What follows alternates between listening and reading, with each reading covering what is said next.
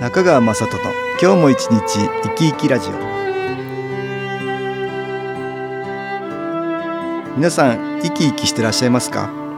この番組では気というものを私中川雅人が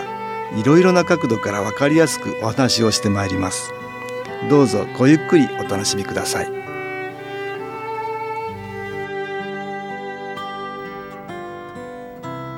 中川雅人の今日も一日生き生きラジオ。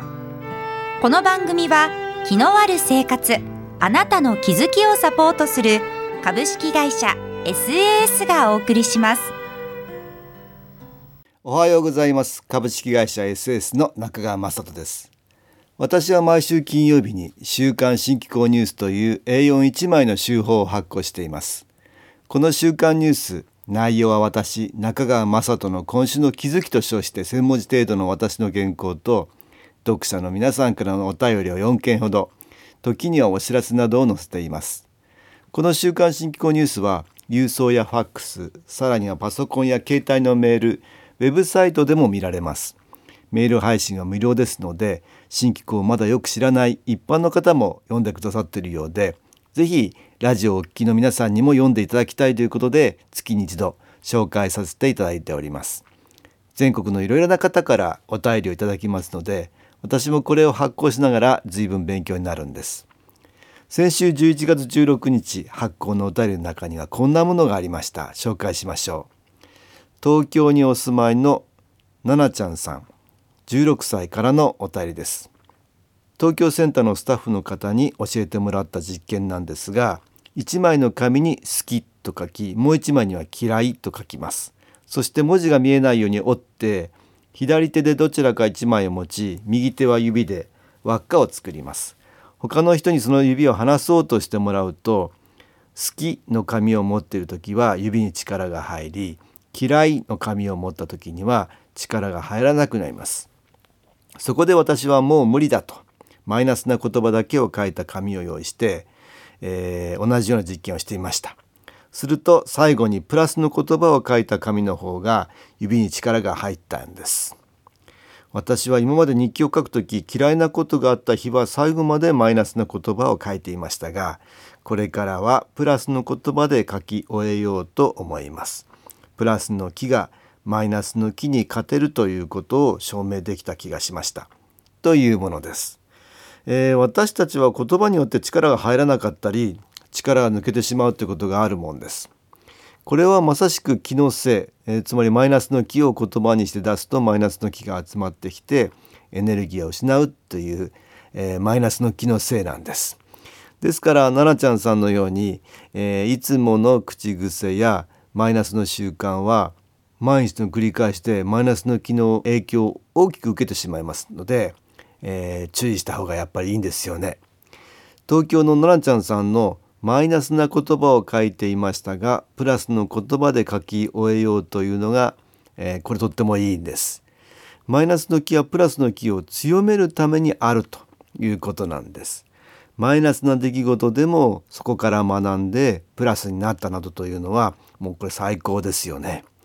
えー、これも自分に余裕がないとなかなかマイナスの気は手強いですから負けてしまってダメな部分だけになってしまいます。えまたプラスの言葉がいいと理屈は分かっていてもマイナスの言葉ばかりが出てしまう。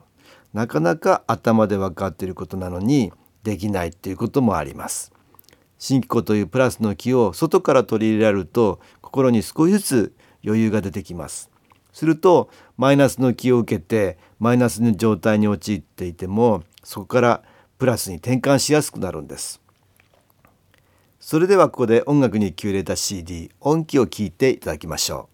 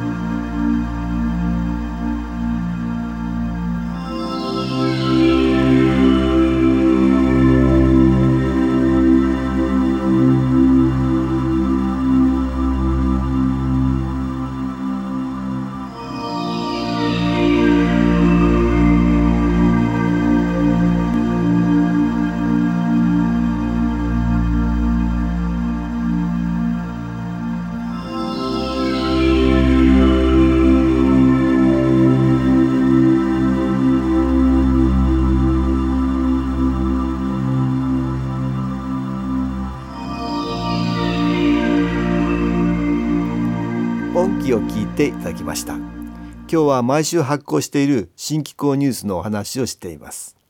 マイナスの気はプラスの気を強めるためにあるということ。マイナスをもっとプラスになるための材料にするということはとても大事なことです。先週の私の記事もそんなことを書きました。失敗の話です。失敗することで学べることが大きいんだから失敗を恐れない。また周りの人もそれを見守ってくださいという内容でした。私の父先代は随分苦労した人です。たくさん失敗もあったようですがそこから学べたことで手に入れられたものが大きかった。だから息子の私にも失敗というものには寛大でした。私の父は1986年夢で白ひげの老人からキノコとを教わりこの新機構を始めました。その昔は時計の技術屋です。しかし昔の苦労があったから夢を見てこの木新機構を発見するという役割をもらったんだと思うんです。少し先代の苦労話をお話ししましょう。先代が中学を出て時計店に住み込みデッチ奉公をしている時の話です。店のご主人に時計を売ってこいと言われあちらこちらの店を営業に回るんですがどこでも時計はあるからいらないと門前払いを受けるんです。時計が一つも売れないばかりか毎日朝早くから夜遅くまで働いても時計の技術も満足に教えてもらえず自分の家を思い出して死にたくなってしまったっていうんですね。もうすっかり自信をなくし自暴自棄のようになっていたと思うんですがそんな時にある店の前を取り掛かったそうです。店の奥からそこの主人が手招きをしてるんで入ると「お前は何か売っているのか?」って聞かれたっていうんですね。こうこうこういうことでといきさつを話して一つも売れないと答えると「それじゃあ売れないお前は話をする前から買ってもらえないと思いそれが顔に出ているもっと笑いなさい」と人が断るのは挨拶そこから始まるんだからもっと工夫しないとダメだと言われたっていうんですね。それから鏡を前にして笑う練習をして断られても相手の話を聞きそこで終わってしまわないように工夫したっていうんです。そうしたら次々に時計が売れ始め兄弟子たちを抜いてトップの成績になってしまったっていうんです。先代は1986年に肺元機を発明し1988年に気が出せるようになりましたがそれまでは時計の技術者から始まりいろいろな仕事に就きました。自分で会社を作り何回か倒産の受け目にもあっています。どんなにマイナスの環境に遭遇しても決して愚痴や泣き言を言ったりすることがありませんでした。まるでそのようなマイナスのことから何かを学ぶように自分にはそれが必要だから与えられた仕方がないとじっくりと焦ることなく立ち向かっていたように思います。デッチ暴行の時の話は一番最初の大きな試練と気づきだったんでしょう。若かった先代は死にたくなるほど辛かったようですが何とか乗り越えるきっかけをつかみ自分なりに一生懸命それを克服するよう努力したんです。この体験が後々まで先代を支える礎になったと思います。私の場合はもともとの性格は失敗が大嫌い。失敗するぐらいならやらないっていうタイプでした。私の両親は全く性格が違い母は慎重派で心配性。一方父は行動派で楽天家。私は小さい頃に母といる時間が長かったためかもともとの性格は慎重派で心配性なんです。小さい頃は石橋を叩いてみるけれどもいろいろ心配になるので結局は渡らないという性格でした。しかし中学高校大学さらには新機構研修講座に参加するなど父の影響を受けるようになってどんどんその性格が変わっていったんです。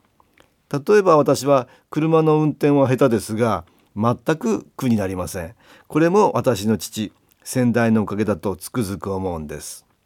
私が大学に入学して車の免許を取った時先代はどんどん乗りなさいと車を貸してくれたもんです。車の運転ばかりではありません。私は学生時代にいろいろなアルバイトをやりました。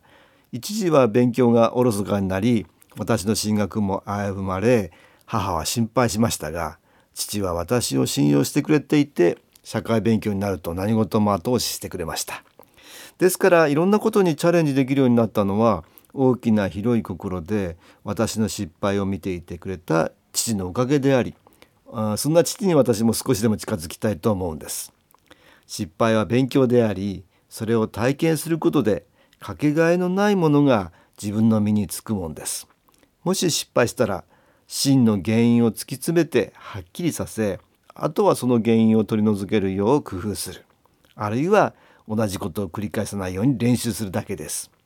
でもう一つマイナスの気の影響で失敗することもあります。その人を気落ちさせたいと足を引っ張るマイナスの気が働く場合です。これも少なからずありますので新規を受けてもらったり新規を送ってあげるのも効果を発揮します。でもマイナスの気を完全になくすことは不可能ですからやはり失敗を繰り返しても自分に自信をつけることです。そうすると自らの魂が輝くのでマイナスの気が取れていくんです。新機構を利用しながら失敗を恐れない強い心失敗を見守れる寛大な心そんな心を培いたいものです。株式会社 SS は東京をはじめ札幌名古屋大阪福岡熊本沖縄と全国7カ所で営業しています。私は各地で無料体験会を開催しています。11月14日土曜日には東京池袋にある私どものセンターで開催します。中川雅人の昨日話と昨日体験と題して開催する無料体験会です。新気候というこの気候に興味のある方はぜひご参加ください。ちょっと気候を体験してみたいという方体の調子が悪い方ストレスの多い方運が良くないという方気が出せるようになる研修講座に興味のある方自分自身の気を変えるといろいろなことが変わります。そのきっかけにしていただけると幸いです。11月14日土曜日午後1時から4時までです。住所は豊島区東池袋1-30-6池袋の東口豊島公会堂のすぐそばにあります。電話は東京03-3980-8328 3980-8328です。また SAS のウェブサイトでもご案内しております。お気軽にお問い合わせください。お待ちしております。